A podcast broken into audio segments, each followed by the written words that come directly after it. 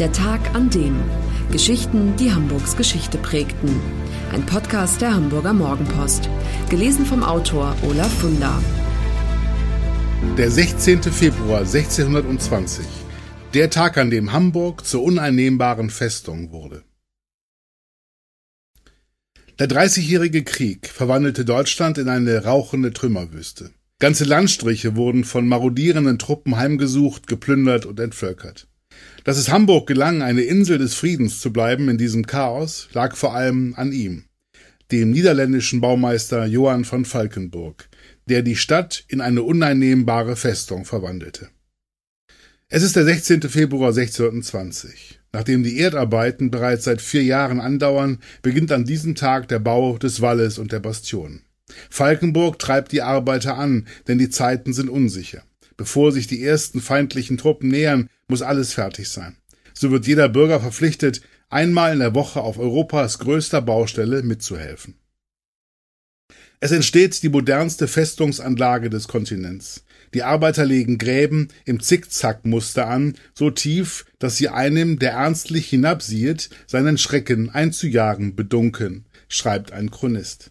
Falkenburg beweist Weitblick, indem er die westlich der alten Stadtmauern gelegenen Gebiete, die heutige Neustadt, in den neuen Befestigungsring mit einbezieht.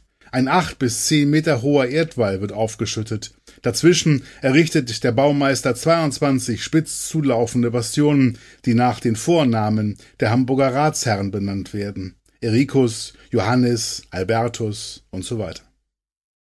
Anfang 1626 ist alles fertig.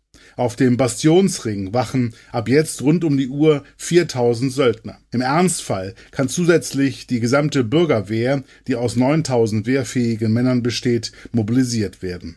Zur Verteidigung stehen 263 Kanonen bereit. Auslöser des Dreißigjährigen Krieges ist 1618 der Prager Fenstersturz. Protestantische Tschechen werfen die beiden Statthalter des katholischen Kaisers in der Prager Burg kurzerhand zum Fenster hinaus.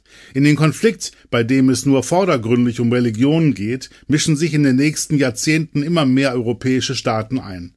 Als auch die Dänen und Schweden Heere schicken, kommt der Krieg Hamburg immer näher.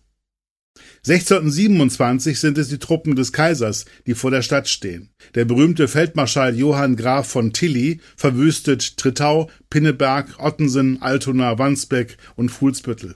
Hamburg selbst wird verschont, und damit das so bleibt, besänftigt der Senat die Soldaten draußen vor den Stadttoren mit Bier und Brot und ihre Heerführer mit Säcken voller Goldmünzen.